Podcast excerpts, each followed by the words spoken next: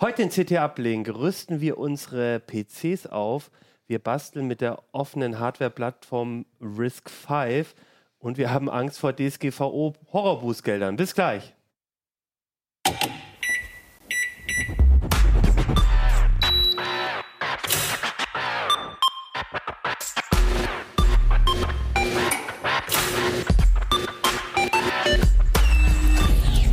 CT Uplink. Hey, herzlich willkommen bei CT Uplink. Mein Name ist Achim Bartschok und ich habe euch heute eine neue CT mitgebracht, die CT 3 2020. Ja, es ist Januar und wir haben schon die CT 3 2020 äh, rausgebracht.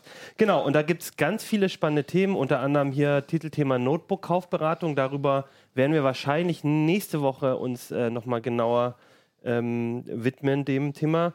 Und heute nehmen wir ein paar andere Themen äh, uns vor. Zum einen haben wir ähm, die Techniktrends 2020 uns angeguckt und wollen ein bisschen genauer beleuchten. Das hat viel mit Datenschutz zu tun, dazu gleich mehr. Wir wollen PCs aufrüsten und wir haben zum ersten Mal uns so ein bisschen prak uns praktischer mit der Plattform Risk 5 auseinandergesetzt. Aber ich würde sagen, wir fangen mit dem PC aufrüsten an. Aber erstmal stellt euch doch mal kurz vor, wer noch mit mir heute im Studio da sitzt.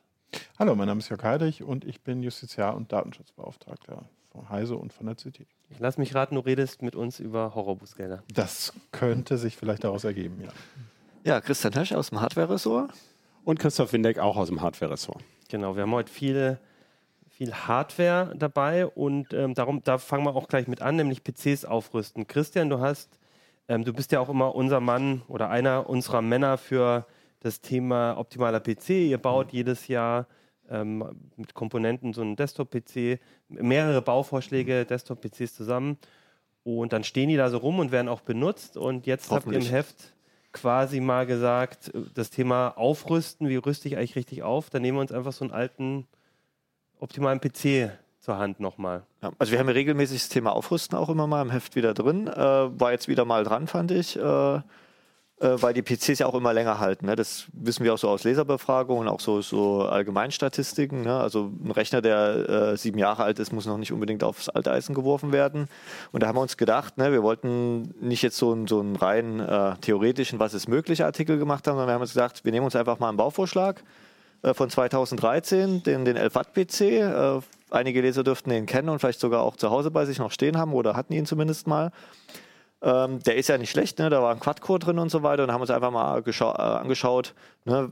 wie kann ich den noch ein bisschen fit machen oder wenn es da und dort klemmt, wie kann man da noch ein paar Bremsen wieder lösen und den vielleicht noch so ein, zwei, drei, vier Jahre nochmal länger nutzen. Es ist so ein typisches Alter, wo man, mhm. wo man da ans Aufrüsten ja. denkt, mit so fünf, sechs Jahre, sieben Jahre? Ja, also fünf Jahre, also wir sagen immer normal, mhm. also eigentlich, wenn es jetzt, also es kommt, kommt mal Ausnahmen, also wenn es jetzt ein Gaming-PC ist, da kann es auch schon mal nach drei, vier Jahren notwendig sein, die, die Grafikkarte aufzurüsten. Äh, das war jetzt hier ein Allrounder, da sagt man immer so, fünf bis sieben Jahre sind da eigentlich problemlos drin und danach muss man halt schauen. Ne? Und genau so einen Rechner haben wir uns dann auch einfach mal angeguckt. Okay, und äh, jetzt stellen wir uns das vor. Mhm. Ihr habt jetzt den äh, FAT-PC, so ein schönes mhm. Gehäuse, der ein bisschen Staub ist wahrscheinlich schon ja. drin und alles. Ähm, vielleicht ist man ja auch mhm. zwischendurch schon an der einen oder anderen mhm. Komponente dran gewesen, aber so allgemein ist das noch die Hardware von damals. Was ist dann so das Erste, was du machen würdest oder was man machen sollte? Also bevor man irgendwie jetzt Geld reinsteckt, muss man erstmal schauen, äh, was habe ich überhaupt und dann eben rausfinden, wo klemmt wo habe ich das Gefühl, äh, wo ruckelt äh, wo, wo lädt es langsam, dass man diese, diese äh, Schwachpunkte aufspürt. Und da haben wir auch zum Beispiel in dem Artikel so ein paar Praxistipps gegeben, wie man jetzt ohne Spezialsoftware einfach zum Beispiel mit dem Windows Task Manager einfach mal schauen kann, wo klemmt liegt es an der CPU. Ne? Äh, das ist halt dann oft so, wenn man irgendwie noch so einen alten, zum Beispiel Celeron Dual Core hat ne? und man will jetzt irgendwie Bildbearbeitung machen und das dauert halt ewig. Ne? Wenn man da einen Mausklick setzt, setzt auf irgendeinen Filter und dann dauert das da irgendwie 30 Sekunden, bis da irgendwas passiert. Ähm, oder wie gesagt, wenn der RAM halt voll ist, das ist halt oft, äh, unterschätzt man immer, das sind jetzt nicht nur irgendwie Spiele oder High-End-Anwendungen, sondern schon der Browser. Ne? Man kennt das mhm. ja alle, also bei mir ist das so, ich habe da irgendwie 40 bis 80 Tabs offen und jeder frisst so ein paar hundert Megabyte RAM und äh, wenn dann halt der RAM voll ist, dann muss halt äh, System auslagern und dann wird es halt einfach zäh. Ne? Und das muss man halt einfach schauen, dass man das mit dem Taskmanager aufspürt oder einfach so ein paar Tricks und Kniffe haben wir da mitgegeben. Das ist auch, ich finde immer, hm. das klingt so ein bisschen trivial, hm. aber wenn man sich hier auch selbst mit uns, mit den Kollegen unterhält, ich denke, Martin Holland hat letztens erzählt, dass er auch so ein paar Probleme hatte. ähm, das klingt immer so trivial, ja klar, ist doch RAM oder ist das und jedes. Das kann manchmal ganz schön knifflig sein, wirklich jetzt rauszufinden, wo es, wo es, wo es wirklich genau dran liegt, weil es ruckelt, weil es kann, kann ja, es muss ja noch nicht mal in der Hardware liegen. Es kann ja auch, wie gesagt, an, an vielen Programmen, es kann aber auch irgendwas äh, zu viel läuft im Hintergrund und so weiter und so Ja, fort. es kann ja auch irgendwie ein fehlerhafter Treiber sein, der da irgendwie CPU-Last erzeugt äh, oder irgendwie man hat sich irgendwie ein Schädling eingefangen oder so. Das kann ja auch alles sein. Also das muss man vorher alles ausschließen, um wirklich zu sagen, ähm, da liegt es an der Hardware und selbst dann, wenn man weiß, okay, es liegt da und daran, dann heißt das noch lange nicht, dass man es auch durch Aufrüsten sinnvoll beseitigen kann, weil es bringt jetzt nichts in irgendwie einen sieben Jahre alten Rechner, da irgendwie nochmal 500 Euro rein zu investieren. Weil da ist es viel schlauer, einfach da sich was Neues zu kaufen. Ist da so eine, gibt es da so eine, so eine Totalschadensgrenze sozusagen, wo, wo man sagt, so, okay, das lohnt sich? Also habt ihr da so einen Also so wir haben- Mhm. Preisbereich, wo ihr sagt, das ist es? Also wir haben uns jetzt einfach mal hier so einen Wert von 150 Euro genommen. Das ist aus unserer Sicht äh, ein vernünftiger Wert, weil man muss sehen, man kriegt schon für so 200 Euro einen gebrauchten einen Gebrauchtrechner mit, mit äh, Betriebssystem und äh, ein Jahr Gewährleistung für so äh, für Office. Ne? Also das sind meistens ausrangierte Business-PCs. Und deshalb, äh, wenn man da drunter ist, ist es noch okay und darüber muss man halt schauen. Es gibt natürlich individuelle Konfigurationen bei irgendeinem High-End-PC irgendwie. Äh, da kann es auch mal sein, dass man auch meinetwegen noch eine 250 Euro Grafikkarte nachrüsten kann. Aber bei den meisten Rechnern kann man sagen, also mehr 100 als 150 Euro lohnt da nicht. Äh, weil wenn man da jetzt nochmal viel Geld für RAM oder so reinsteckt ne, und man kauft dann eh wieder in einem Jahr oder in zwei was Neues, dann kann man diese Komponenten nicht weiter benutzen. Ne? Bei einer Grafikkarte ist es wieder ein bisschen was anderes. Ne? PCI Express, das ist auf- und abwärtskompatibel, da kann man das einfach weiterverwenden. Ne? Aber bei RAM und wahrscheinlich auch bei, bei der CPU, da Mhm. ist dann, dann hast du dein Mainboard und wenn du einen neuen Rechner kaufst dann, und bist dann schon zehn Jahre danach quasi dann, wenn Mhm. Ja. du schon aufgerüstet hast, dann ist die Chance recht hoch, dass du das nicht mitnehmen kannst. Ne? Ja, andere Fassungen und Ja, am schwierigsten ist wirklich beim Prozessor. Das denkt man immer, ja, okay, ist ja eine Sockel gesockelt, ne, kann man einfach austauschen. Das Problem ist einfach, man kriegt diese CPUs nicht mehr neu. Ne? Das ist wirklich, nach drei, vier Jahren ist es echt schwierig, noch überhaupt von, von einer alten Generation noch, noch einen äh, Prozessor neu zu bekommen. Da muss man halt Gebrauchtware nehmen. Das ist halt dann oft irgendwie so bei äh, Versteigerungsplattformen, ohne jetzt Namen zu nennen. Und das ist halt dann von privat. Man hat halt keine Garantie, keine Ja. Gewährleistung und wer weiß, was derjenige vorher mit der CPU gemacht hat. Äh, Das harmlose ist vielleicht noch, dass er sie auf den Teppich runterfallen lassen hat. Schlimmste, wenn er da irgendwie mal so zwei Volt Kernspannung draufgegeben hat, um mal zu gucken, wie weit das Ding geht. Ne? Äh, weiß man halt nicht. Ne? Muss man halt schauen. Und oft ist es auch so, dass es meistens nicht so viel bringt, weil wie gesagt, wir hatten jetzt immer ein Beispiel wieder zurückzukommen. Wir hatten damals halt so ein Core i5 Quad-Core, also so ein Standard-CPU. Und es gab aber auch für diese Plattform nie was Schnelleres als ein Quad-Core. Die i7 hatten dann zusätzlich noch Hyper-Threading.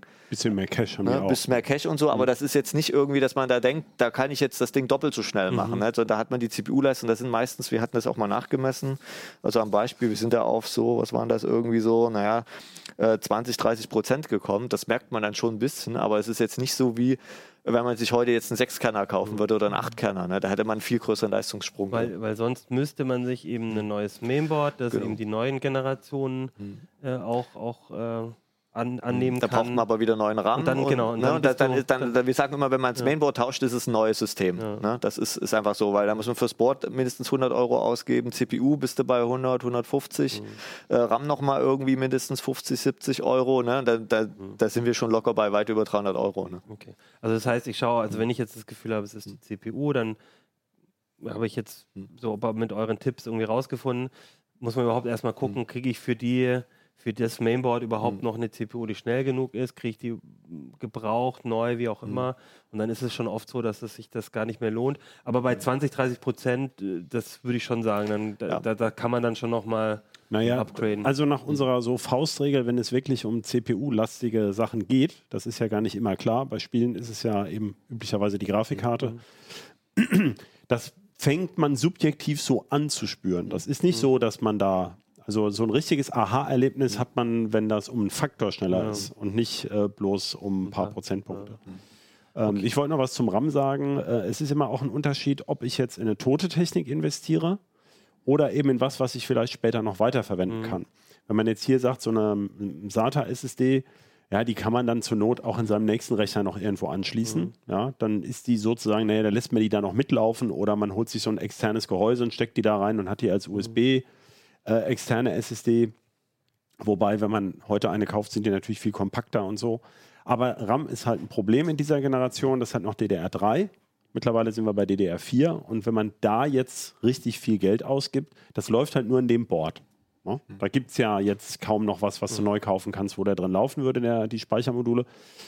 Und ähm, wenn dir dann das Board kaputt geht, das hat ja nun auch schon fünf bis sieben Jahre auf dem Buckel. Und da gibt es eben auch in der Nutzung große Unterschiede. Wer jetzt mit dem Ding da vorher schon eine Gaming-Karte drin hatte und das, der ist wirklich viel gelaufen, äh, dann ist die Wahrscheinlichkeit auch höher, dass es äh, die Spannungswandler an dem Board vielleicht in ein, zwei Jahren mal kaputt gehen. Dann ist es sowieso ein Totalschaden dann sitzt man mit den RAM-Riegeln da, wo wir jetzt wieder 40 Euro reingesteckt hat. Ja, also äh, das ist immer so ein bisschen, das muss man so ein bisschen abschätzen und überlegen, was man da machen möchte. Also es gibt, ne? gibt äh, wir haben auch oft Leser, die dann in diese Upgrade-Falle reinrennen. Ne? Die, die, die merken irgendwie, mhm. ah, es ruckelt, dann kaufen sie einen neuen Prozessor, dann stellen sie fest, äh, Prozessor ist zwar schneller, aber jetzt ist die Grafikkarte das Limitieren, dann stecken sie Geld die Grafikkarte, mhm.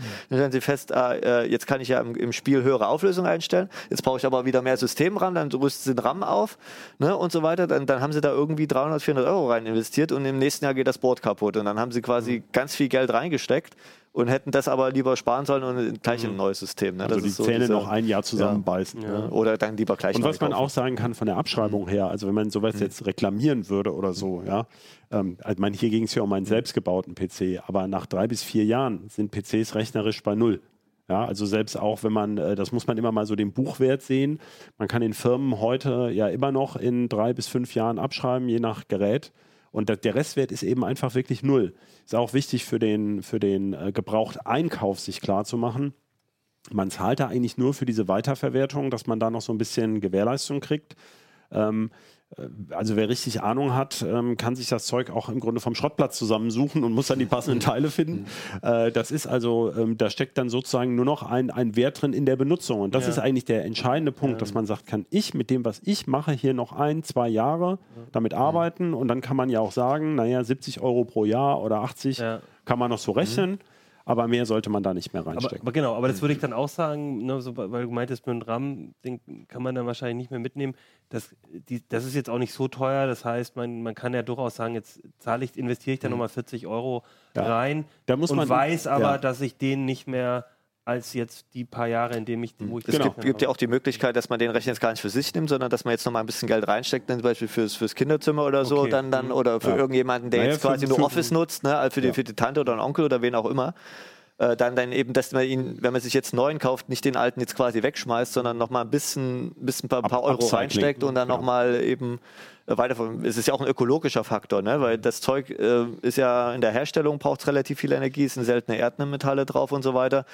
Äh, und wenn man es noch weiter nutzen kann, es noch funktioniert, spricht ja nichts dagegen, einfach nochmal ein paar Jahre dran zu hängen. Genau. CPU hm.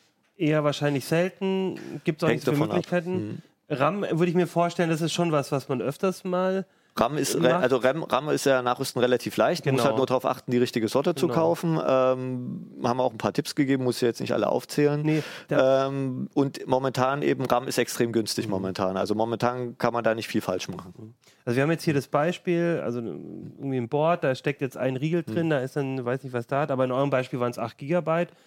Ähm, wenn das jetzt, wenn da jetzt ein Riegel 8 GB drin wäre oder 2x4, ist dann ist eigentlich egal, wie ich kaufe oder muss ich da schon ein bisschen also, drauf achten? Also für optimale Performance natürlich immer gut, wenn die diese beiden Speicherkanäle, es sind ja zwei Kanäle mhm. mit jeweils zwei Steckplätzen, dass die immer möglichst symmetrisch bestückt sind. Mhm. Ne? Also man kann auch äh, 4.8, 4.8 stecken, das ist kein Problem, aber man sollte jetzt nicht irgendwie äh, ein 16er und, und ein, ein 4 GB Modul. Mhm. Das geht auch, aber dann hat man halt diesen Dual-Channel äh, Mechanismus, der funktioniert dann nur quasi auf den unteren 4, 4 Gigabyte. Ist es eher so, dass ich, also wenn ich jetzt 2x4 drin hätte, ist dann die Wahrscheinlichkeit hoch, wenn ich jetzt upgrade, dass ich dann eher 2x8 kaufe und die andere wegschmeiße? Nee, einfach dazu Oder einfach noch, mal zwei dazu. Ja. Und dann ist auch nicht so wichtig, dass vielleicht nicht derselbe Hersteller ist? Nee, das oder? ist relativ egal. Es ist natürlich immer so, dass, äh, also es bringt jetzt auch nicht irgendwie super teuren, schnellen RAM jetzt mhm. zu kaufen, weil immer das langsamste Modul gibt quasi die Geschwindigkeit vor. Okay.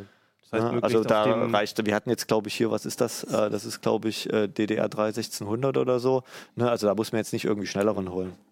Und den, da kann ich wahrscheinlich auch relativ bedenkenlos Gebrauchten sogar nehmen, weil da kann eigentlich ah, Den gibt es auch neu, also der kostet ja. neu 30 Euro irgendwie okay. so. Also da würde ich jetzt an der Stelle nicht sparen. Das ist, wie gesagt, es ist ja immer die, auch eine Garantie- oder Gewährleistungsfrage. Ne? Das, wie gesagt, beim Prozessor ist immer das Problem, die gibt es halt neu einfach nicht mehr. Da muss man halt einfach auf Gebrauchtware ausweichen. Aber zum Beispiel jetzt, wenn man eine Grafikkarte nachrüstet, das haben wir natürlich auch mhm. gemacht, wenn wir jetzt äh, zumindest Full HD spielen will, kriegt man jetzt mit der, wir haben jetzt hier eine X570 genommen, äh, die kriegt man halt schon für 150 Euro oder 140 ne, und kann damit halt, da hat sich die 3D-Performance fast verdreifacht ne, bei mhm. Spielen. Und das ist natürlich noch eine Sache, wo man wirklich mit, mit relativ wenig Geld noch einen sehr großen Nutzen hat. Und dann kann man eben aktuelle Spiele auch mit relativ vernünftigen Auflösungen noch spielen. Und die könnte man ja auch in einem neuen PC genau, weiter nutzen. die kann man einfach dann auch weiter nutzen. Ne? Ja, ist, hm.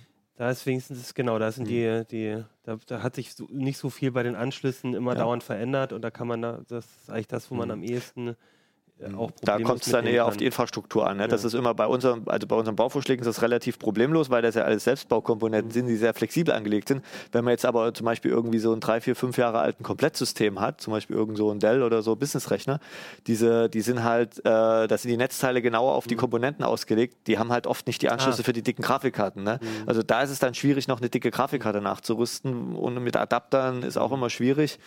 Äh, und die Grafikkarten brauchen ja auch relativ viel äh, Energie. Ne? Und wenn das Netzteil das dann einfach nicht schafft, ne? und da ist dann auch sinnlos, irgendwie noch ein Netzteil wieder auszutauschen, da gibt es auch wieder Boards mit proprietären Anschlüssen und so. Also da also muss man schauen. Ans, ans Netz heran muss, hm. ist eigentlich auch schon wieder. Naja, bei einem Selbstbau im ATX-Format ja. ist ein Netzteil schnell getauscht. Okay. Aber bei den, äh, mhm. bei den großen Herstellern, ja. für die lohnt es sich, mhm. weil da ein bestimmter Gerätetyp teilweise in Millionenstückzahlen läuft. Da entwickeln die eigene Sachen. Ähm, die müssen ja zum Beispiel auch einen weltweiten Markt bedienen können und so. Also die haben da andere Anforderungen. Genau. Und SSDs auszu, das ist eh wahrscheinlich das mhm. häufigste. Das hat man vielleicht bei fünf, sechs Jahren Gebrauch eh vielleicht schon mal eine zweite eingebaut. Da ist sie vielleicht voll, ja. ja. ja. Hat man das vielleicht eh schon mal gemacht und das ist ja wirklich so das Einfachste, ja. was man eigentlich als Schrauber eh schon können müsste. Gibt es denn Sachen, ihr baut ja auch viel äh, mit dem optimalen PC, natürlich auch seid ihr sehr erprobt im äh, PCs zusammenbauen. Gibt es denn typische Sachen, die beim Aufrüsten einem auch kaputt gehen können, wo man darauf achten muss? Oder ist es eigentlich genauso, wie wenn man einen neuen PC baut und gleiche Fallstricke? Ähnlich. Also das Kritischste sehen wir immer beim Prozessortausch, ne? also vor allem bei Intel-Prozessoren, die diese äh, feinen Federchen haben. Ich kann sie hier mal aufmachen. Ich kann sie ja mal in die, in die Kamera halten. Nee, die können auch dahin fahren, glaube ich. Das ist halt hier ah, die Fassung, das sieht man schon, genau. Ah, ja, ja. ja, das ist ja hier die, ah. also man sieht jetzt hier, also für die Hörer vielleicht, äh, die CPU-Fassung, da sind halt jetzt hier irgendwie 11.050 oder so kleine Federchen 1150, drin. 1150, ja, 1150, genau. Äh, und äh, da reicht halt schon, wenn man die schief anguckt, sage ich immer, äh, dann, wenn der eine halt schief ist, ne, dann kann es halt im schlimmsten Fall zu einem Kurzschluss kommen und äh, dann hat man halt nicht nur ein kaputtes Board, sondern auch eine kaputte CPU. Ähm, dann muss man halt auch schauen, wenn man die CPU tauscht, äh, wegen dem Prozessorkühler, ne? die, die von Intel, die Boxkühler oder von AMD, die haben halt oft äh, die Wärmeleitpaste schon aufgebracht. Mhm. Die muss man natürlich dann erstmal entfernen, die alte, und muss dann quasi wieder neue aufbringen. Wenn man jetzt eine viel stärkere CPU drin hat, muss man wahrscheinlich auch noch einen stärkeren Kühler besorgen. Und was uns halt passiert ist, zum Beispiel bei dem Intel-Board hier, ist, ähm, dass da irgendein Bug war, dass das nicht mit anderen CPUs mehr funktioniert hat. Also das haben wir nochmal im Artikel genauer beschrieben. Mhm. Die Ursache wissen wir auch nicht, aber die, das Board mochte immer nur mit der CPU, die schon drin steckte. Ja, hier gab es ein tückisches mhm. Zusatzproblem, ja. was eben bei einem bei den komplett Büro-PCs auch treffen mhm. kann. Äh, Intel hat zwischendrin ja ähm, die Herstellung von Mainboards komplett eingestellt. Also das war ein Board, was mhm. original von Intel war und eben sehr, sehr sparsam. Deswegen haben wir es damals ausgesucht. Und dann ist Intel aber aus der Produktion ausgestiegen und hat jetzt justament letztes Jahr den Support komplett eingestellt. Also du kannst mhm. kein BIOS mehr runterladen dafür. Mhm. Und ähm, sowas gibt es natürlich auch immer mal wieder, dass man einfach überhaupt nichts mehr findet dazu. Und dann bootet es eben einfach mit einem anderen Prozess. Also, das ist jetzt ein zusätzlicher Bug, mhm. der hat damit mhm. nichts zu tun, aber zufällig bootet mhm. dieses BIOS, diese letzte BIOS-Version, die es gab, nun mit diesem, mit anderen Prozessoren nicht mehr, obwohl sie kompatibel sein müssten. Also was kann auch noch sein. Es ist relativ schwer zu klären äh, äh, beim Prozess, bei der Prozessorkompatibilität, Kompatibilität, welches, mit welchen Prozessoren ein vorhandenes Board noch umgehen kann. Da gab es mal ganz subtile ähm, äh, Wechsel, insbesondere bei Haswell damals noch. Äh, und das sind so Tücken, also da, deswegen, also Prozessor ist immer so ein bisschen muss man nochmal genauer nachdenken, ob man das wirklich möchte. Aber wie gesagt, RAM, Grafikkarte, SSD, das ist ziemlich easy. Das ist auch immer so, dass in der Regel, ich muss auch nicht jetzt irgendwie mein Betriebssystem neu, äh, neu, neu Nein, aufladen oder sonst was, sondern in der Regel mache ich aus, entfernt vom, vom, vom, Schlau ist vom es Strom. trotzdem Ja, ein Backup genau, zu haben. das würde ja. ich auch sagen. Also bevor man irgendwas umbaut, immer ein Backup anlegen. Es kann immer durch irgendeinen Zufall sein, Ja. dass irgendwie doch ein Kurzschluss auftritt und man sich alles Okay. himmelt und äh, dann ist es gut, ein externes Backup. Also ich rede jetzt nicht von der, dass die USB-Platte da noch angeschlossen dranhängt, wirklich, sondern dass die physisch Gut getrennt ist. legen. Ja? Ja. Ähm, das ist selten, aber es kommt halt einfach vor und äh, man erspart sich da halt sehr viel Ärger. Ne? Und ich wollte auch nochmal sagen, bei den Boards, also selbst auch bei AMD, die haben ja die Fassungen länger, über längeren Zeitraum konstant gehalten. Auch da ist es so, ne? auch wenn da da steht, dass die Fassungen neuere Prozessorgenerationen können müssen, wirklich nicht jedes Board kriegt immer alle BIOS-Updates. die man dazu Äh, bräuchte. da muss man halt einfach, also bei den, bei den, außer Intel jetzt, die ja ihren Support komplett äh, eingestellt haben, bei den großen, sage ich mal, Herstellern, so Asus, MSI, Gigabyte, die haben oft noch die, die Produkt, teilweise für 20 bis Boards für 20 Jahre zurück, noch die, die Produkt-Support-Webseiten da. Da kann man in den Kompatibilitätslisten nachgucken, welches BIOS brauche ich und, und unterstützt das Board welche Prozessoren, weil da gibt es ja auch unterschiedliche TTP-Klassen. Manche günstigeren Boards können ich diese 95 Watt oder 105 Watt Prozessoren. Aber das wird dann Ja, schon so detailliert, das- dass ja. man dann den Artikel eigentlich. Das ist für Leute, Ja. die den Artikel nicht brauchen, kann man Ja, schon ne, wir haben das auch erwähnt, aber das ist halt da. Ist ja, also wir können, das ist immer nur ein allgemeiner, man kann, wir sagen halt grob, was lohnt sich, was lohnt sich nicht, wo, wo, was haben wir so festgestellt, was sind die Tücken, aber im, man muss dann immer im Einzelfall schauen, was, was hat man, was braucht man. Ähm, kurze Frage noch so. ähm, Was würdet ihr denn empfehlen für Leute mit, sagen wir mal, hypothetisch zwei Jahre alten Spiele-PCs, die jetzt so langsam, ihr habt jetzt hier eine, äh, die Office-PCs gesagt, ähm, die jetzt zufällig, fragt da für einen Freund, ähm, was, ich, was würdet ihr da empfehlen, wenn man so nach zwei Jahren merkt, so ich komme jetzt langsam an die Grenzen und die neuen Spiele laufen nicht mehr ordentlich? Das wird äh, in, in 90 Prozent der Fälle die Grafikkarte sein. Grafikkarte? Also bei Spiele sind so, hängen so von der Grafikkarte ab und wenn da mindestens ein Quad-Core drin steckt, nehme ich mal an, dann wird es nicht der Prozessor sein, mit hoher Wahrscheinlichkeit. Das ist eine gute Überleitung, weil ich auch noch mal einmal in der Runde fragen wollte, wie ihr das so handhabt. Also ich, ich nehme an, ihr habt, also du hast Jörg, höre ich daraus zu Hause einen äh, oder einen Freund von dir, wer auch immer. ich habe auch Du einen. hast einen Desktop-PC, du hast einen Desktop-PC Ja. ähm, und gehst du da selber ran und gradest ab oder ist es meistens so, dass du dann irgendwann dir den neuen holst? Also meine Hardware-Kenntnisse sind nicht besonders entwickelt, aber eine neue Grafikkarte reinstecken würde ich auch noch schaffen, ja. Also ich rüste eigentlich schon auf. Ich habe jetzt mir jetzt vor zwei Jahren einen neuen Rechner geholt, aber vorher hatte ich einen Sandy Bridge, den habe ich bestimmt sieben Jahre oder so genutzt und da habe ich auch, glaube ich, zweimal die Grafikkarte getauscht, größere SSD reingebaut, Festplatten mal größer gemacht, glaube ich auch mal RAM nachgesteckt und so. Also mache ich schon regelmäßig. Ähm, es ist natürlich Ehrensache, dass ich die PCs noch selber baue und witzigerweise genau auf diesem Board ähm, arbeiten. Das ist zu Hause unser Haupt-PC, abgesehen von den Notebooks, die wir noch so haben, wo wir die meisten Sachen drauf machen. Aber da habe ich tatsächlich nie was aufgerüstet. Also ich habe damals überlegt, naja, mit dem Quad-Core, aber ich mache auch nur Office sozusagen, da ist es mir völlig egal. Und der läuft eben seit vielen Jahren ziemlich störungsfrei. Das ist mir eigentlich das Wichtigste. Ja, aber ich glaube, da wäre als nächstes RAM dran wenn man jetzt was machen müsste. Aber ich glaube eigentlich, dass ich da eher was Kompakteres dann auch gerne hätte. Ich habe da schon damals zum Beispiel ein Gehäuse weiterverwendet und so und ähm, das ist eigentlich irgendwie für Office auch nicht mehr so richtig zeitgemäß. Kompakt haben wir ja auch schöne Bauvorschläge gehabt. Genau, Ja. da könnte man mal drüber nachdenken. Ja. Also ich muss so ein riesiges Ding haben, es heißt Matters. Ah ja, Nee, bei mir ist auch tatsächlich so. Meiner ist jetzt irgendwie dann auch, auch natürlich ein Bauvorschlag aus der CT und ich glaube vor drei Jahren oder so und da habe ich dann auch einfach mal die Grafikkarte ausgetauscht und das hat bei mir wirklich viel gebracht. Also habe dann auch deutlich, äh, deutlich mehr als die 150 Euro investiert. aber Wenn genau, der, wie gesagt, umso jünger der Rechner Ja, ist, umso genau. mehr lohnt Ja, es sich ja. noch wieder was rein. Christian grinst, weil ich da bestimmt fünfmal bei denen im Ressort war und nochmal nachgefragt hat. Und, und hat es denn funktioniert dann? ja, super. Es ist, ich, also ich habe mehr Geld ausgegeben, als Christian mir geraten hat, weil Ja. er hat gesagt, Mhm. naja, komm, übertreib's auch nicht, so viel Geld will ich nie für eine Grafikkarte ausgeben. Aber man sieht schon den Unterschied. Ja, Ende gut, alles gut. Ich Ja, meine, ja. Mhm. es hat alles geklappt, sagst du. Ich Ja, läuft auch stabil. Also es ist nicht so, dass du jetzt mit dem Netzteil Probleme hast oder sowas. Nein, überhaupt nicht. Das hat super gut geklappt. Ich habe halt dieses Jahr noch nicht einmal gespielt. Ne? Also ich halt aber, aber, letzt, aber ich könnte. Nein, und letztes Jahr habe ich es aber auch viel benutzt und mich sehr gefreut. Da haben wir auch schon in CT Uplink drüber geredet, als wir generell, wir haben ja schon mal über die PCs und über die eigenen zu Hause geredet. Da habe ich das auch erzählt. Naja, aber gut, also ich glaube, ich meine, letztendlich bauen wir ja dafür auch PCs, damit man selber mal upgraden kann und eben nicht Ach, der Rückblick war schon ganz interessant. Ich habe ja äh, auch so ein bisschen am Rande mitbekommen, wie ihr euch da gequält habt und dann ging das mit dem CPU-Aufrüsten nicht. Also das kann man eben, man muss sich immer klar machen, jedes Mal, wenn man was anfasst, kann auch was schiefgehen und das muss man immer abwägen. Und ich fand es auch gut. Ich habe, als ich den Artikel gelesen habe, fand ich, ich, ich habe mich eigentlich gefreut ein bisschen, dass euch das passiert ist, weil es halt doch ja, wir auch selber. Also, es war zwar ärgerlich, aber ja. andererseits war es schön, dass wir es wirklich, ja. dass wir selber auch mal so ein Problem weil hatten. Weil dann hast du halt so ein Beispiel, so kann es mhm. halt auch laufen. Das muss einem klar sein. Okay, gut. Von dieser sechs Jahre alten Technik kommen wir jetzt zu einer ganz brandneuen Technik, nämlich Risk 5 Christoph, du hast dich mit dieser Plattform praktisch auseinandergesetzt, aber ich glaube, am Anfang wäre es vielleicht nochmal gut, in kurz auch zu erklären, was ist überhaupt RISC-V? Ja.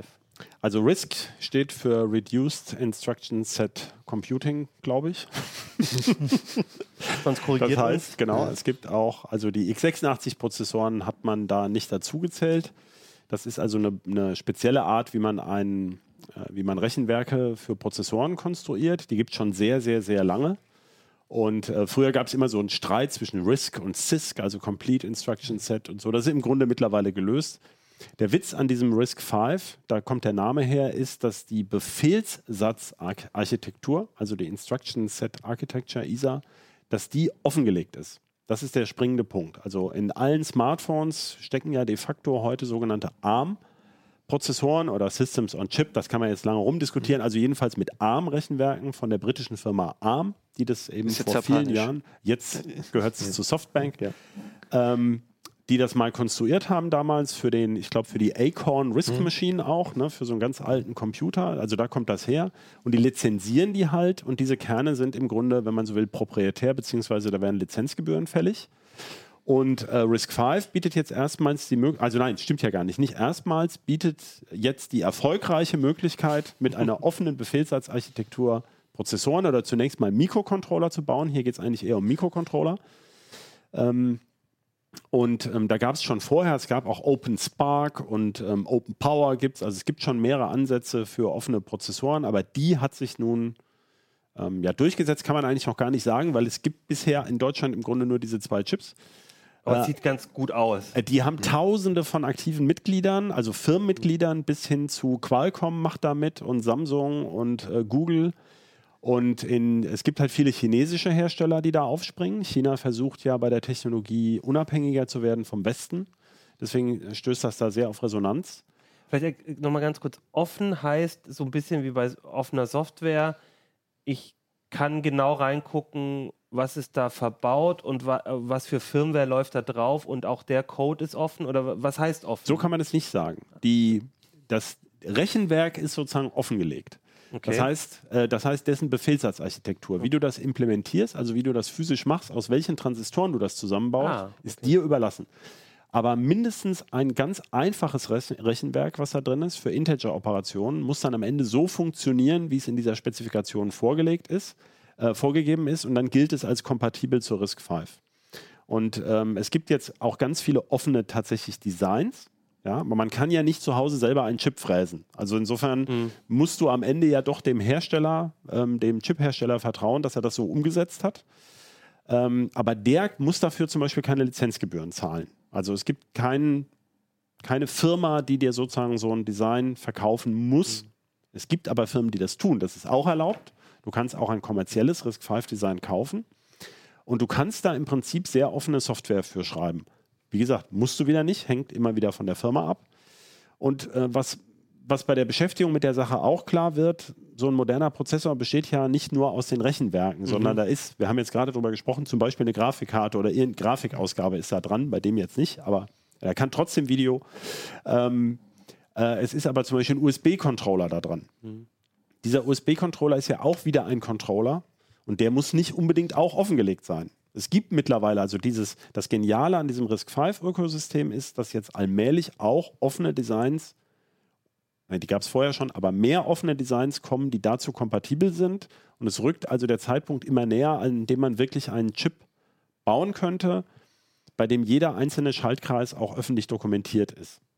Ja, und ähm, das ist eben eine Hoffnung für, für einerseits für die Open Source Szene. Die freuen sich da sehr drauf. Also noch sind die weit unterhalb dem Leistungsbereich auch nur eines Raspberry mhm. Pi.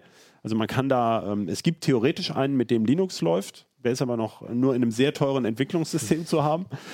Ähm, aber das ist natürlich das Ziel. Also ähm, da geht es drum. Da sind also es sind viele, viele in Entwicklung. Aber kaufen kann man bisher eben für sehr kleines Geld nur eben erstmal solche Mikrocontroller-Boards, die eben so einem Arduino ähneln. Vielleicht kriege ich mal die Kamera oben, ich kann das ja mal kurz zeigen. Ähm, ich habe jetzt hier so ein Board, also wer so ein Arduino kennt, der, der sieht, dass das eben dem Arduino Nano so ungefähr von der Bauform nachempfunden ist. Das heißt auch Longan Nano, ist von der chinesischen Firma Zipit oder Saipit aus Shenzhen. Und der Chip ist auch von einem chinesischen Hersteller und das Ganze kostet, wenn man es in China direkt bestellt, 5 ähm, Dollar inklusive einem winzigen Display, das habe ich hier auch.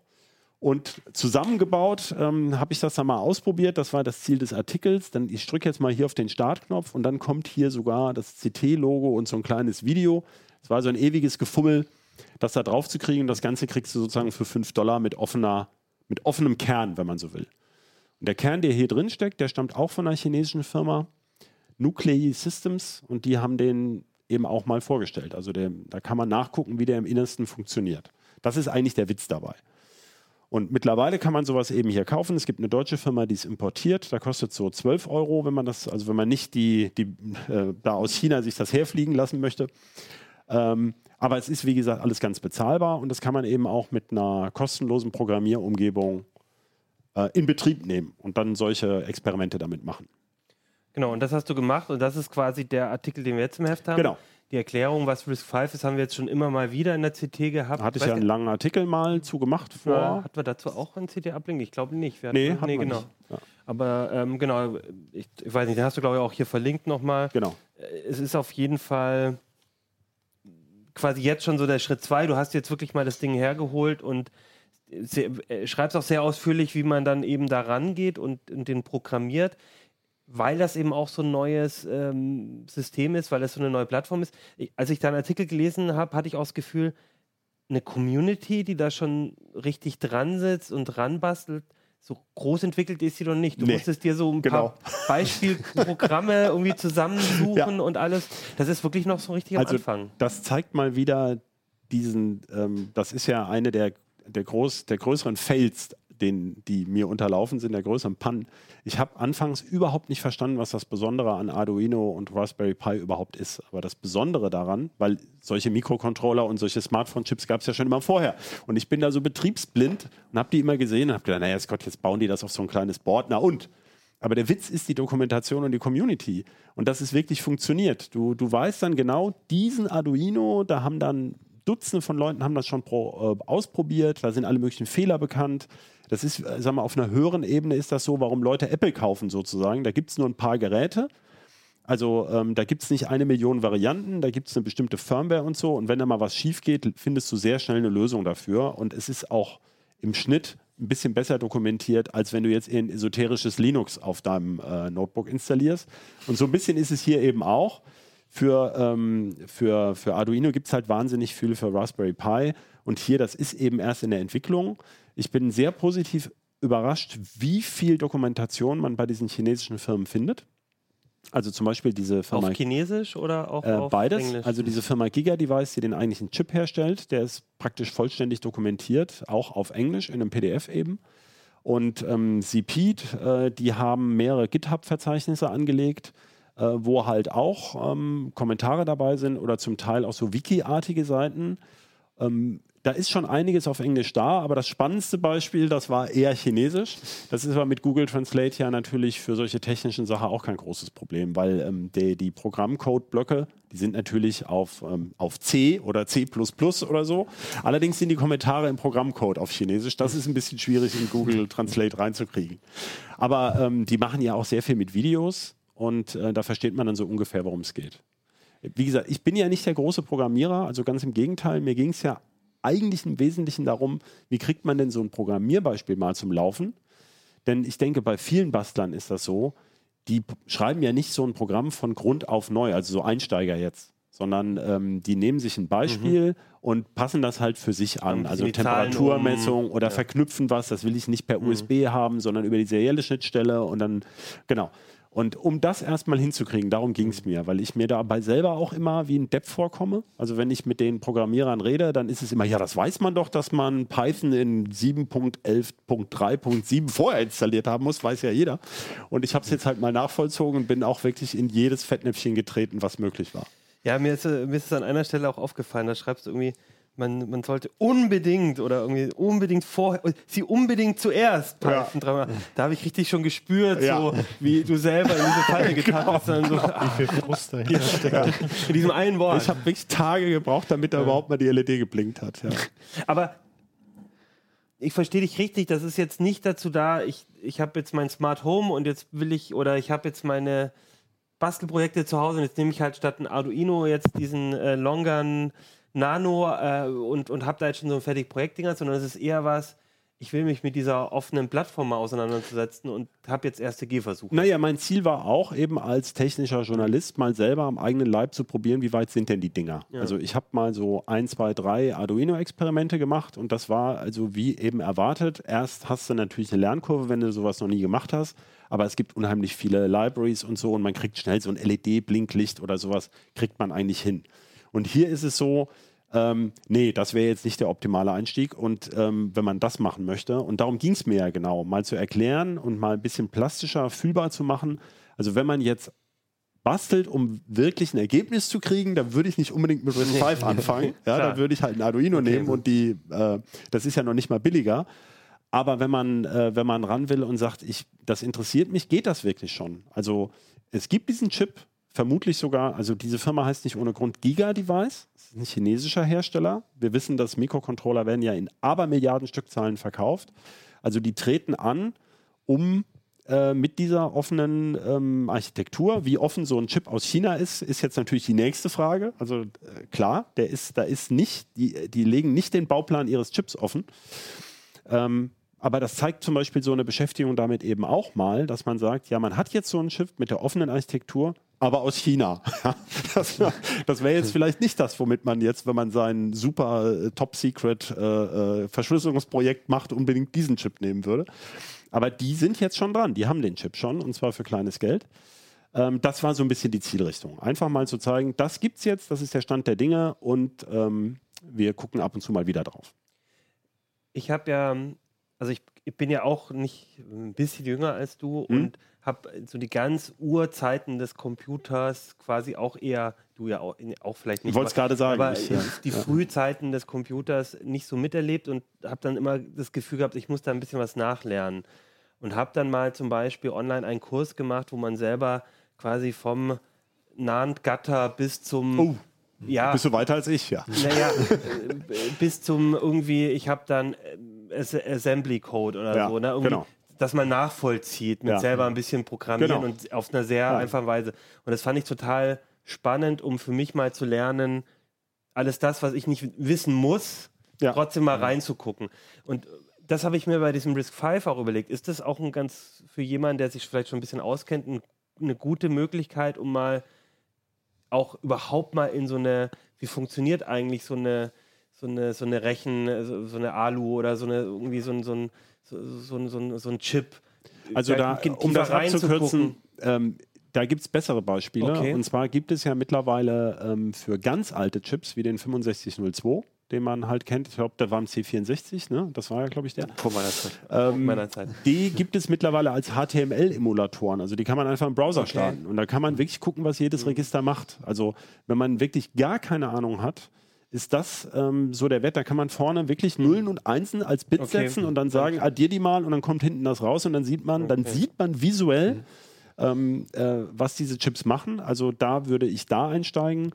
Äh, und in die Mikrocontroller-Welt, also da geht es ja eher darum, wie bringe ich, also wie verarbeitet ein Mikrocontroller überhaupt ein Programm und da ist man beim Arduino einfach viel besser bedient. Ja, ja. Das hier ist jetzt eher für die Leute, äh, also diese Chips haben durchaus in der Preisklasse, soweit mein Kenntnisstand ist, gewisse Vorteile. Also es, es gibt, man fragt sich ja sowieso mal, warum gibt es eigentlich eine Million von diesen Boards? Mhm. Ja? Und ähm, das liegt unter anderem daran, der eine will es besonders klein, der andere besonders sparsam und man braucht halt zum Beispiel einen mhm. speziellen Anschluss. Ja? Und der hat zum Beispiel jetzt diesen berühmten CAN-Bus, den man für, für Autoanschlüsse braucht. Ja? Ähm, der kann auch schon so ein bisschen Kryptographie. Also es mag das eine oder andere Projekt geben, äh, wo dieser Chip auch schon einen Vorteil bietet. Der bereichert einfach das gesamte Programm, was es da gibt. Ja? Okay. Das wären so Gründe, warum man sich damit beschäftigen wollte. Und ähm, Risk 5, wenn du es allgemein, ähm, diese freien Risk 5 Designs, zum Beispiel von der äh, Uni Zürich, also ETH Zürich und Uni Bologna, die, äh, man kann sich so billige ähm, FPGA-Boards, also FPGAs sind ja hardware-programmierbare Chips, in die man einen, einen, den, den Bauplan eines Chips reinladen kann und der führt den dann in Hardware aus. Das kann man selber tatsächlich machen. Es gibt auch, in, auch aus China sehr billige Boards mit einem chinesischen FPGA, ähm, wo man tatsächlich und da also wo man tatsächlich dann theoretisch sogar Funktionseinheiten umbauen könnte, um was zu beschleunigen. Also mhm. das macht äh, in der in der ganzen ähm, ja, Chipforschung ist ja jetzt falsch gesagt. Wie nennt man diesen Zweig jetzt, diese, diesen Forschungsbereich? Also auch so Prozessorkonferenzen mhm. oder Prozessor Security. Die arbeiten ganz viel mit RISC V an den Unis und so. Mhm weil man da eben keine spezielle Lizenzabkommen ja, mit A braucht und so, weil es so, weil so unheimlich viele dran arbeiten jetzt. Das ist im Moment halt der heiße Scheiß. Ja. Ja. Und würdest du auch sagen, dass, dass also da, dem rechnest du auch gute Chancen bei, dass das jetzt dass wir nicht in drei Jahren sagen, ah, Risk 5 stimmt, da war doch was, sondern dass das. Naja, das läuft ja jetzt schon seit zehn Jahren. Mhm. Also seit, ja, jetzt genau zehn, also 2010 haben die damit angefangen. Dahinter steckt ja auch ein ganz berühmter Name, eben dieser ähm, David Patterson, der auch RAID erfunden hat und ähm, eben äh, die Berkeley äh, Risk Architecture und so. Und ähm, das ist sozusagen sein Alltagswerk, wenn man so will. Der steht ja heute jetzt in Diensten von Google. Da kriegt er noch äh, mit seinen über 70 eine schöne Rentenaufbesserung. die haben das schon alles in Amerikanern, ne? die haben das ja alles sehr geschickt gemacht. Ähm, und also das wird so ernst genommen, die EU fördert das ja richtig. Die Risk 5 Foundation ist aus Sorge über amerikanische Restriktionen in die Schweiz umgezogen mit ihrem Sitz. Ähm, da spielt nicht nur also die chinesischen Interessen eine Rolle, sondern auch europäische ganz klar. Dieser europäische Supercomputer wird zum Teil auf RISC-V-Technik setzen. Also ich denke schon, von den offenen Projekten, die es überhaupt gibt, hat das die allergrößten Chancen, ja. Also nochmal Appell an alle, äh, wenn ihr fertig seid mit eurem PC aufrüsten dann, und ein bisschen Zeit habt, dann schaut euch das mal an. Das ist auf jeden Fall was, was und ich glaube Informatiker auch, äh, Ingenieure, alle, die im Bereich Computer auch mitarbeiten, gerade an Unis, äh, durchaus beschäftigen. Also ja, das ist nicht falsch, da mal genauer drauf ja. zu gucken. Gut, dann äh, haben wir jetzt noch als letztes Thema ein Nicht-Hardware-Thema. Und zwar, ich hatte es schon eingangs angekündigt, wir hatten generell im Heft mal so eine, machen wir jedes Jahr so eine Trendstrecke.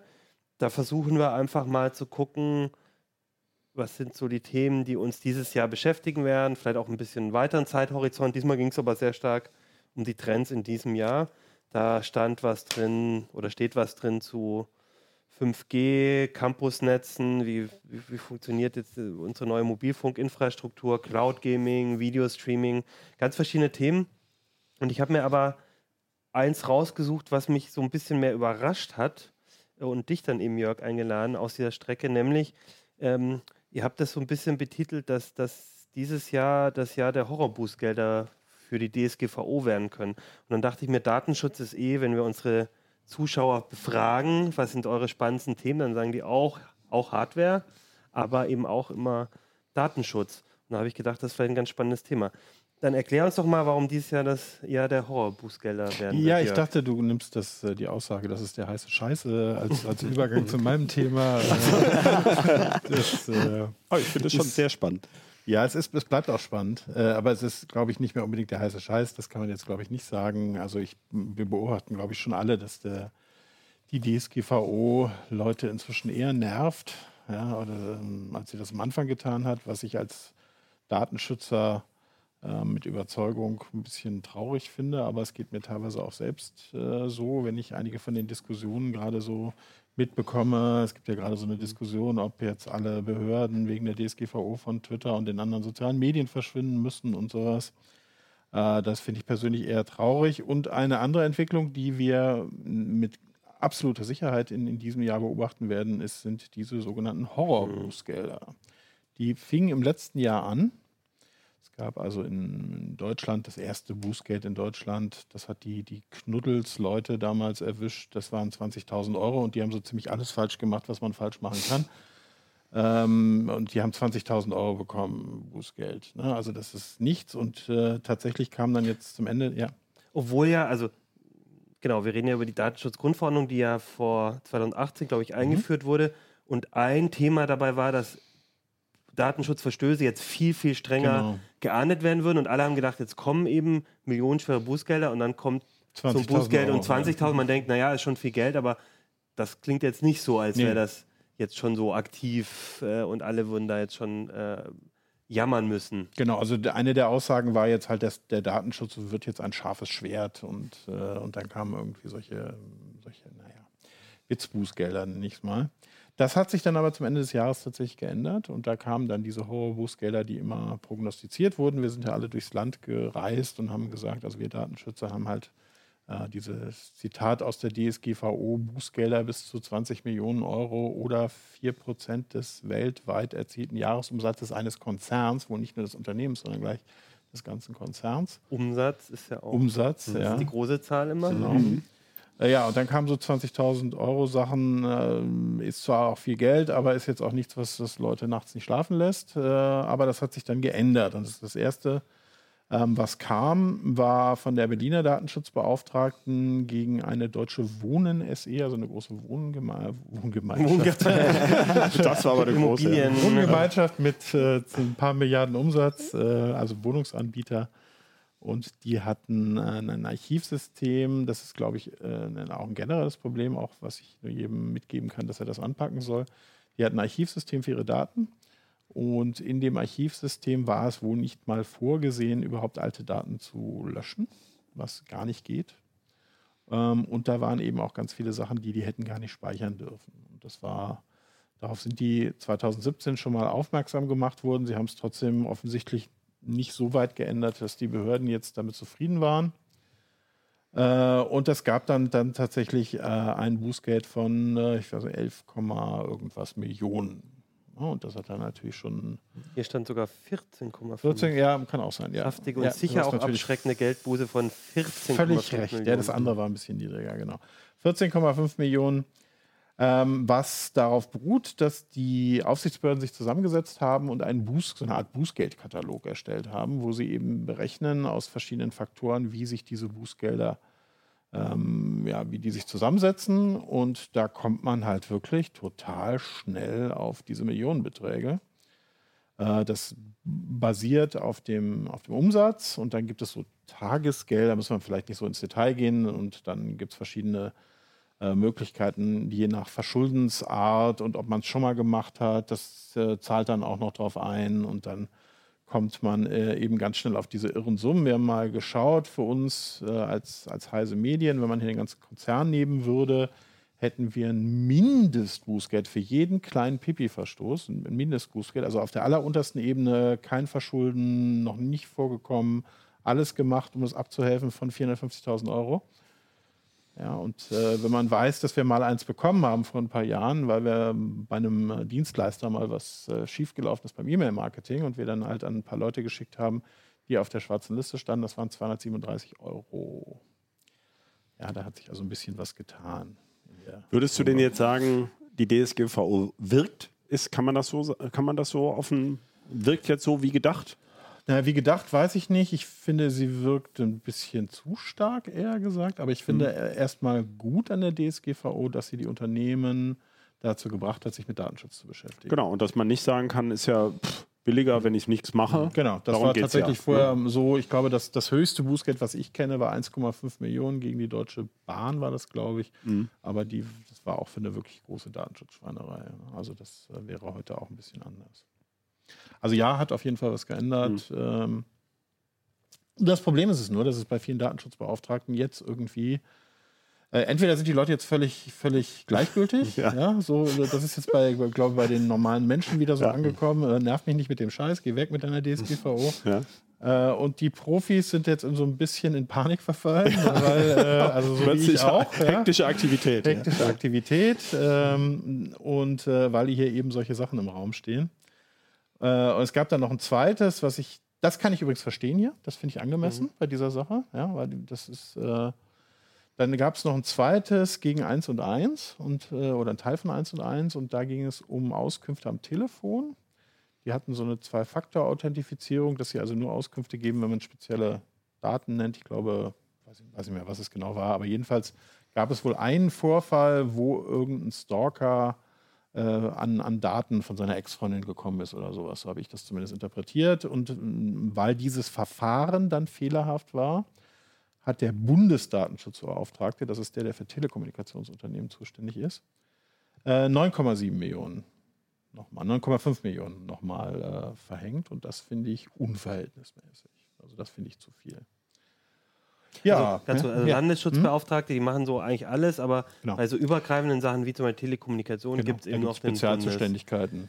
Datenschutzbeauftragten. Aber das ist noch nicht rechtskräftig, ne? Die gehen das ist alles noch nicht dann, rechtskräftig ja. und das macht es eben spannend, weil jetzt tatsächlich mal große Bußgelder zu Gericht gehen mhm. und das, die Gerichte sich dazu äußern werden. Und ich bin mir auch nicht sicher, ob diese doch sehr, sehr sportlichen Verfahren zur Berechnung der Bußgelder, äh, ob die tatsächlich auch äh, dann durchkommen. Das wird aber jetzt natürlich auch Jahre dauern. Ne? Also als die DSGVO angewendet wurde, ähm, habe ich mal gesagt, ja, wir haben jetzt so fünf bis zehn Jahre Rechtsunsicherheit und wir sind jetzt schon zwei Jahre Rechtsunsicherheit. ähm, ja, das, das könnte hinkommen. Was ich mich gefragt habe, also du hast gesagt, dass dieses Jahr geht es jetzt wahrscheinlich auch richtig los. Jetzt haben wir zwei gesehen und du verm ihr vermutet, dieses Jahr werden einige mehr dann kommen. Ja. Jetzt läuft diese Maschine an. Was ich mich aber dabei insgesamt gefragt habe, ist, ich glaube, mein Problem damit ist nicht unbedingt, dass sie jetzt so deutlich viel höher sind, mhm. sondern dass es so ein bisschen zufällig erscheint. Oder mhm. es, es, trifft jetzt gerade mal die zwei, hm, aber wir hatten ja auch, ähm, es gibt so viele bekannte Fälle, wo was passiert ist und wo, eben, wo, wo keine Bußgelder ver ja. verhangen wurden.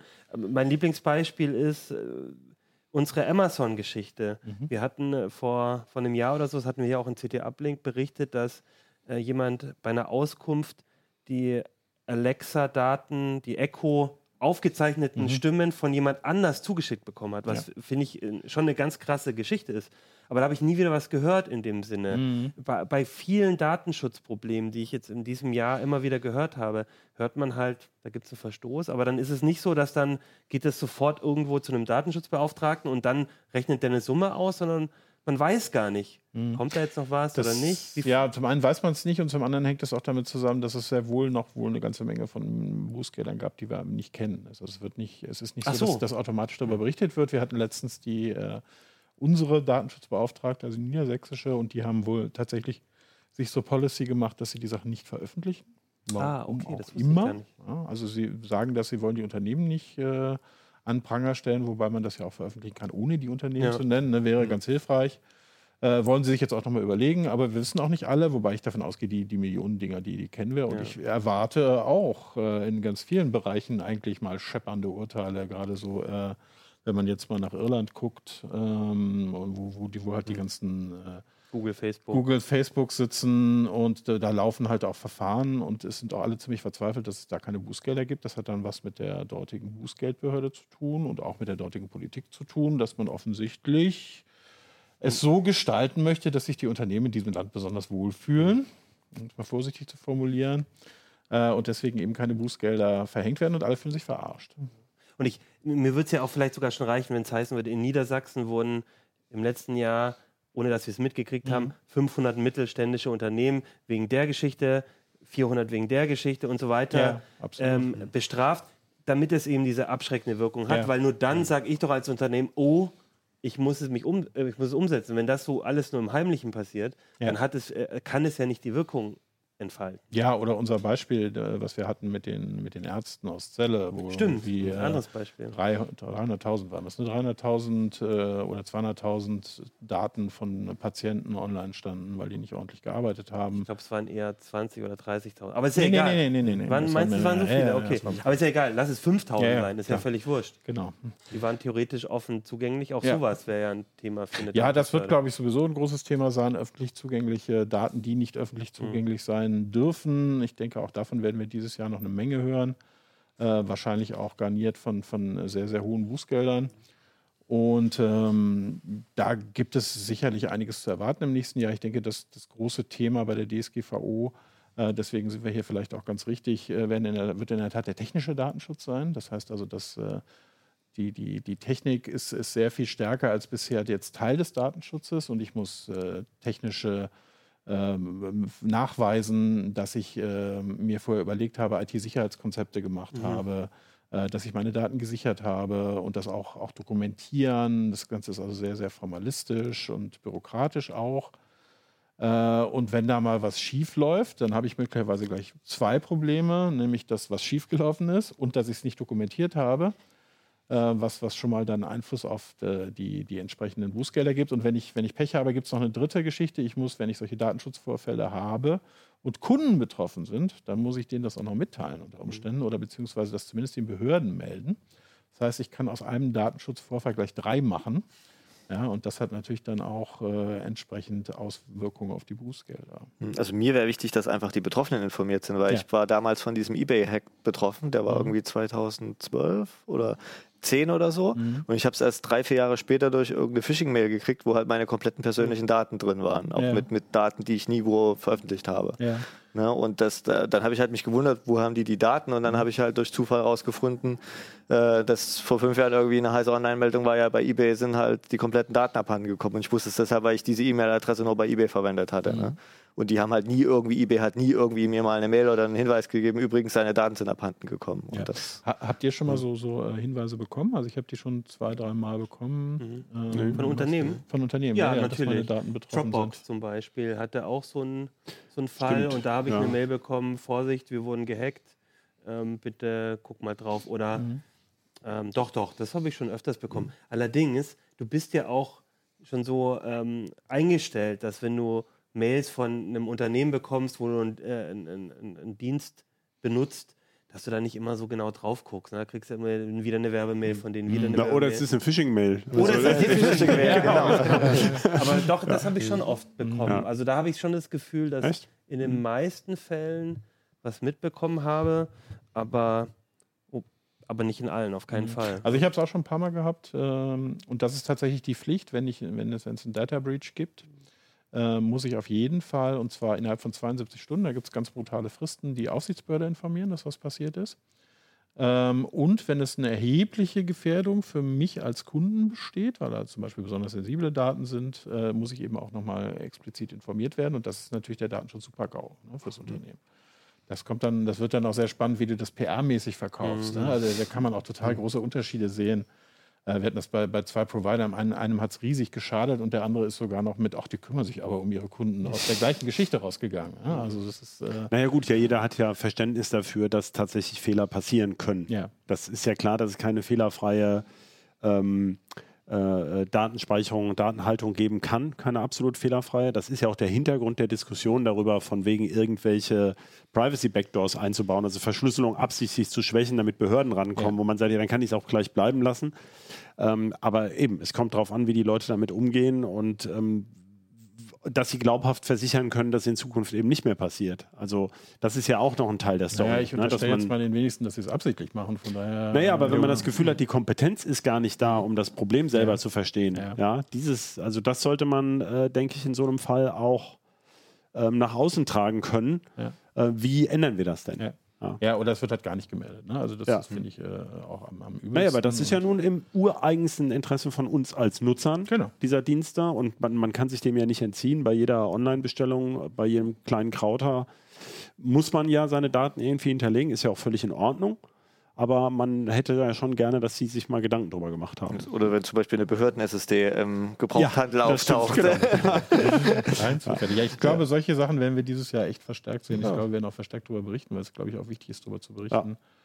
Ähm, also da sind wir tatsächlich dann voll im, im technischen Datenschutz ähm, und das wird, glaube ich, so eines der, der Themen okay. sein. Also das heißt nicht nur für die Unternehmen und den Horrorboost, die mit Horrorboostgeldern konfrontiert sind, ähm, wird es 2020 nochmal ein paar spannende Themen geben, sondern für mich auch als Nutzer. Und ich glaube, es lohnt sich da, die Augen offen zu halten. Oder aber. Oder aber. Ich habe nicht, äh, wir haben schon im Vorfeld gesagt, wir machen noch einen kleinen Gag als Sponsor, das habe ich jetzt vergessen. Ja. Aber quasi, wir machen Werbung heute, nämlich Werbung für unseren Podcast Oder aber ihr hört einfach öfters mal in unseren neuen CT-Podcast rein, nämlich Auslegungssache. Das ist ein Podcast, der unter anderem von Jörg und von Holger, Holger Bleich, Bleich. den kennen ja auch die meisten, weil er auch oft in der Sendung ist, äh, geführt wird. Ihr habt euch quasi gesagt, ihr macht einen Podcast zu Datenschutz. Da geht es viel um die DSGVO, aber auch um andere Themen.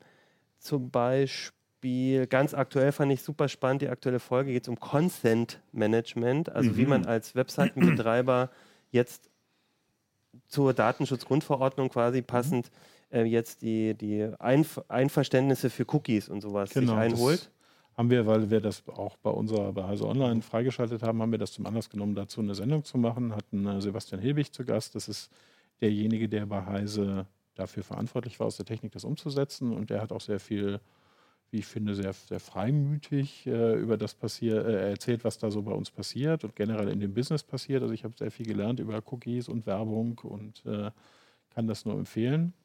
Und ansonsten haben wir uns im Rahmen von diesem Podcast halt die, die Idee gesetzt, dass wir natürlich über die DSGVO berichten wollen. Wir hatten mal was zum Beispiel über Fotos in der DSGVO.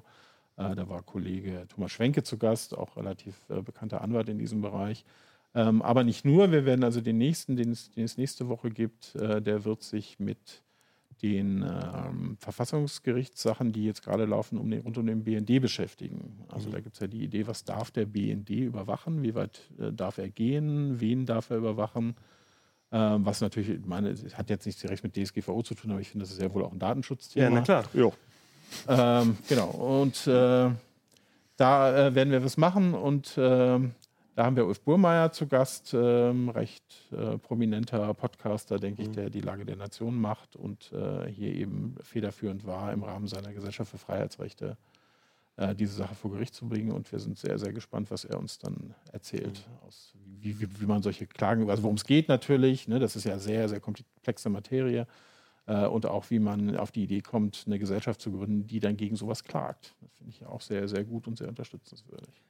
Und ganz wichtig, ihr habt dafür noch keinen Jingle, aber es gibt natürlich jede Folge das Bußgeld Das der Woche. Bußgeld der Woche, ja, wir müssen mal Genau. mal irgendwas Schönes dazu machen. Äh, Aber es ist Audio-only, wollte ich nochmal dazu Genau, sagen. achso, genau, ne? das ist viele Audio der- only, ja. kein Video, es stimmt. Aber das Buchgeld der Woche, das passt dann auch eben zur, äh, zu dem Trend. Das Mhm. heißt, wenn ihr wissen wollt, was jetzt gerade wieder das äh, aktuell höchste oder spannendste Bußgeld Ja. ist, dann äh, lohnt sich das auch. Deswegen empfehle ich euch, wenn ihr jetzt diese Woche an euren PCs bastelt, die aufrüstet oder ein bisschen mit Risk 5 rumspielt, dann äh, abonniert doch gleich mal äh, den Podcast Auslegungssache. Ähm, kriegt ihr überall, glaube ich, auch auf Spotify und so weiter. Ähm, aber auch direkt auf der CT-Seite, wenn ihr es lieber da hören wollt. Und hört da rein und dann könnt ihr euch noch nebenher darüber informieren. Ähm, genau, und das heißt, wenn ihr jetzt gerade auf dem Fahrrad sitzt und die Folge jetzt zu Ende ist, ähm, an der nächsten Ampel halten und gleich Auslegungssache abonnieren. Okay. Das CT ist Datenschutz-Podcast. CT Datenschutz Podcast, Auslegungssache findet man eigentlich ganz einfach im Netz. Und für äh, alle anderen, die jetzt zu Hause hocken, ihr könnt natürlich auch einfach euch das aktuelle Heft schnappen, die CT lesen. Und nächste Woche reden wir dann ziemlich sicher, wenn niemand krank wird, äh, über die Notebook-Kaufberatung. Was für ein Notebook sollte ich mir kaufen? Spannend. Dann würde ich sagen, auf bis nächste Woche. Ciao. Ciao. Ciao. Tschüss. CT Uplink.